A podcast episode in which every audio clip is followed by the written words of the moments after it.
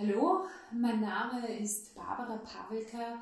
Ich gehöre zum Geschäftsführungsteam der österreichischen Lebensbewegung und wir möchten heute eine Geschichte, eine Beratung, die wir hatten im letzten Jahr, und zwar mit Svetlana. Hallo Svetlana. Hallo Barbara.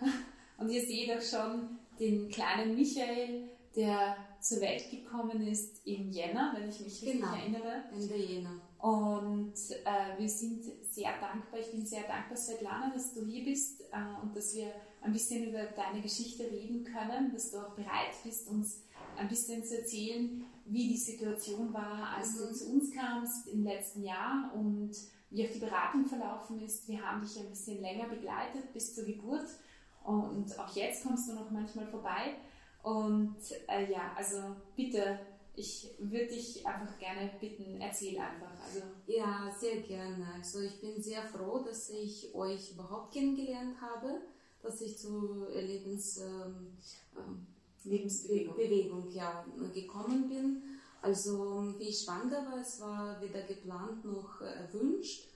Äh, Im Grunde genommen, ich, äh, ich hätte nichts wegen, äh, gegen Kind, aber ich, äh, ich wollte nicht von dem Vater das Kind haben. Mhm. Ja, also weil es war weder Beziehung noch sonst irgendwas, es war nur One-Night-State, äh, ja, wie man sagt, ja. und dazu, äh, wir haben verhütet und das war für mich ein, einfach so quasi ein Gefühl, ungerecht irgendwas zu bekommen, also bestraft zu sein oder so, weil quasi mhm. andere Leute verhüten nicht und werden lange nicht schwanger und ich habe verhütet und plötzlich von irgendeinem Typen der Anna für sich eh keine Kinder haben kann, laut mhm. ärztlicher Bewertung, und ich eigentlich sollte auch keine haben können. Und also es ist überhaupt ein, ähm, andere würden sagen, ein Wunder, mhm. weil es ist so, die Wahrscheinlichkeit war so gering, dass man überhaupt schwanger werden kann in der Situation.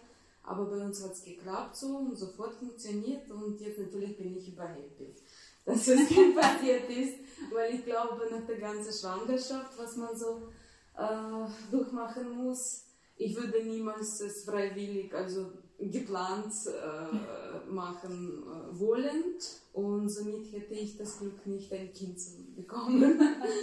und so habe ich eigentlich so wie die anderen sagen so quasi ein Geschenk bekommen, so das wo es eh unwahrscheinlich ist, also bei uns hat geklappt. Ja, sehr schön. Ja. Und es war ja für dich aber eigentlich nicht so leicht, dich für dein Kind auch zu entscheiden. Also es ja. war ja auch diese ganze Situation dann mit dem Kindesvater. Ich kann mich erinnern, ähm, die Sache war die, er wollte ja unbedingt das Kind. Ja, ja. Äh, du warst irgendwie im Wiegelwagel, du wolltest das irgendwie nicht wirklich. Ja, eben doch weil es von, schon von ihm war, ja. ja. das war das Problem, weil ich habe mir gedacht, ja, ich habe ja so viele Möglichkeiten gehabt im Leben, auch gute Partner und auch mhm. Ehemänner, äh, mit denen die einfach sehr gute Väter wären und ähm, auch einfach besser dafür geeignet sind und auch zu denen ich bessere Beziehungen hätte oder mehrere mhm. Gefühle oder was weiß ich.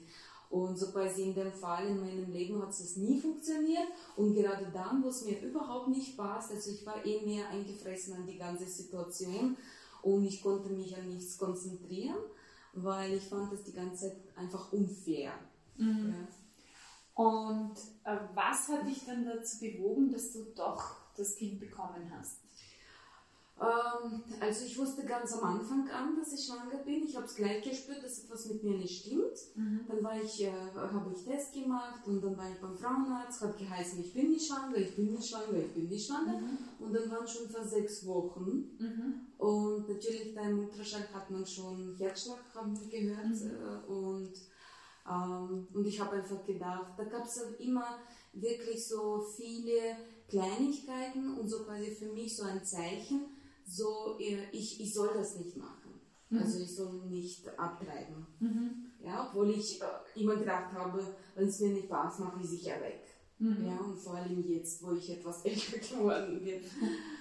Und ähm, ja, und da waren so, so viele, viele so Zeichen, wo ich gedacht habe, das ist ein Zeichen von Gott oder so. Mhm. Ja, dass ich soll das nicht machen. Und zum Schluss natürlich, wir waren schon dann mit meinem Partner einmal dann schon in einer Klinik, wo ich neun mhm. Wochen schwanger war. Und ähm, da, vor der äh, wirklichen Entscheidung haben wir eine Untersuchung gehabt und dann hab, hat er mir ausgedruckt, der Arzt, äh, den Ultraschallbild und dann hat man schon die Risse vom Kopf gesehen und mhm. sowas. Und ähm, ähm, wie war das? Ja, und dann hat er mir gesagt, also wenn Sie wollen, dann machen wir das jetzt sofort, weil es ist schon zu lange zu warten. Ja? Mhm. Und ich habe Foto genommen und wieder nach Hause. Verstehe. Ja, also es, es, hat immer so sich gezogen, dass es lange ist, lange ist und ja, und dann war es schon zu spät. Also für mich war das schon klar, dass es unmöglich ist jetzt. Ja. Vielleicht war das auch unterbewusst, ich nehme auch an. Vielleicht, ja. Dass ich immer so irgendwas gedacht habe oder gesucht habe, warum eben nicht, warum mhm. eben nicht. Und welche Rolle haben wir als österreichische Lebensbewegung bei dir gespielt? Oh, ja, schon eine große Rolle. Es war eine ganz gute und ähm, liebevolle Unterstützung. Mhm. Ähm, ich bin immer gerne hier gegangen und habe auch gerne mich unterhalten. Und das war, ich glaube, die Tare hat sie geheißen. Ich habe sie lange nicht gesehen. Dann die Maria. Mhm. Und ähm, da war noch eine, eine, eine Sozialarbeiterin, glaube ich. Ja, ich Sarah. Genau, die Sarah, ja. Und ähm, also es wurde ähm, wirklich liebevoll und auch mit viel Verständnis und viel Respekt äh, vieles von, von meinen Geräten gehört, ja, weil man dazu in der Situation ist und dazu noch schwanger ist und dass es sehr launisch und so weiter und so fort. Dass ich kann mir vorstellen, dass es schrecklich ist für euch, das alles anzuhören. Ach, dazu sind wir hier. okay. Ihr müsst ja richtige Geduld haben. Und das war super. Dann waren auch praktische Hilfe, was mir sehr viel Mut gegeben hat, wo ich gesehen habe, okay, super, es gibt ja Leute, die mir wirklich helfen und ähm, ja, also angefangen vom Kinderwagen dann, da habe ich Essensgutscheine bekommen, wo ich in, äh, in der Zeit, wo ich Wochengeld gehabt habe, da musste ich auch natürlich vieles sparen, damit ich irgendwas besorgen kann äh, von Bett und mhm. alle, alle Sachen vorbereiten für Geburt. Und äh, dann habe ich Essensgutscheine von Ofa bekommen und da konnte ich mir wirklich eine ausgewogene äh, Ernährung äh, leisten. Also ich habe dann Fisch gegessen, Fleisch, also so das, das, ja, das hat mich sehr gefreut. Und noch eine ganz wichtige Sache, dass wir auch ähm, das Treffen von Schwangeren eine Gruppe gehabt haben, diese mhm. Selbsthilfegruppe, oder wie ja. hat sie geheißen. Genau. Da habe ich wundervolle Mädels kennengelernt, mit denen habe ich immer noch Kontakt. Wir haben mittlerweile alle in eine Mutterbabys bekommen. Obwohl zu Alle im Jänner, ja, genau. genau. Und wir haben immer noch Kontakt und ja, also super, habe mich gefreut, dass es wirklich nicht so, nicht so ganz alleine war. Ja, sehr schön. Und jetzt nach der Geburt, wie ist es jetzt? Also du weißt ja, wie war die Geburt denn? Die war ja bei dir auch ja. ein bisschen traumatisch, wenn ich mich richtig erinnere. Ja, es Gar war nicht so leicht.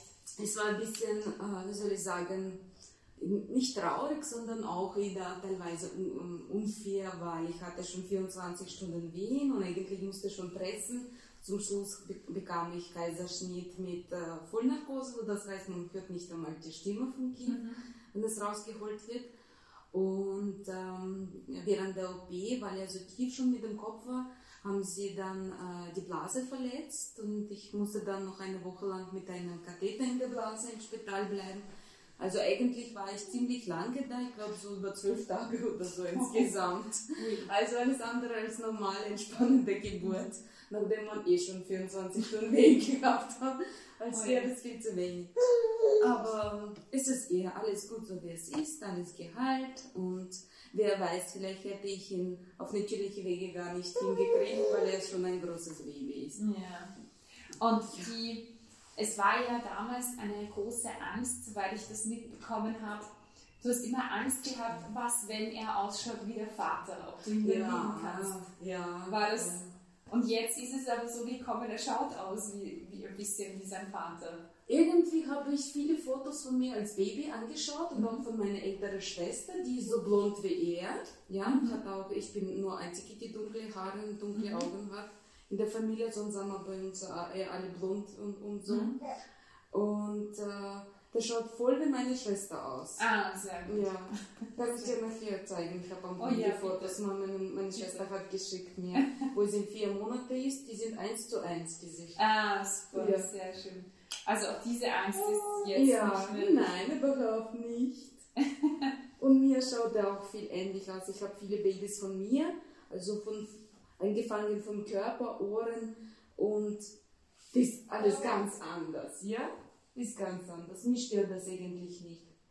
Ich habe früher gedacht, es wird mich stören, aber äh, wie, äh, wie ich ihn gesehen habe nach der Entbindung, ich habe gesehen, dass er doch ganz viel an, äh, von mir hat. Also es ist nicht so, dass, dass man sagen kann, ja, der ist eins zu eins wie Vater und so. Na, hat sehr viel von mir. Und der Vater hat, ihr habt nicht so viel Kontakt, ne, mit dem Vater? Ähm, ich weiß nicht, was mit ihm da passiert ist. Im November haben wir uns kurz getroffen. Also der war schon besuchen mich und hat gesagt, er will unbedingt zu einem, ähm, wie heißt das, na, zur Partnergeburt und zu einem Kurs, also Vorbereitung zu gehen. Es gibt so staatliche, die werden finanziert. Das sollten wir im Dezember hingehen. Und da hat sie sich nicht mehr gemeldet. Ich habe einmal ihn angerufen und geschrieben, hat sich nicht mehr gemeldet. Ich habe gedacht, na gut, mehr. Ja, wenn er will, dann wird sie sich melden. Wenn er nicht will, dann.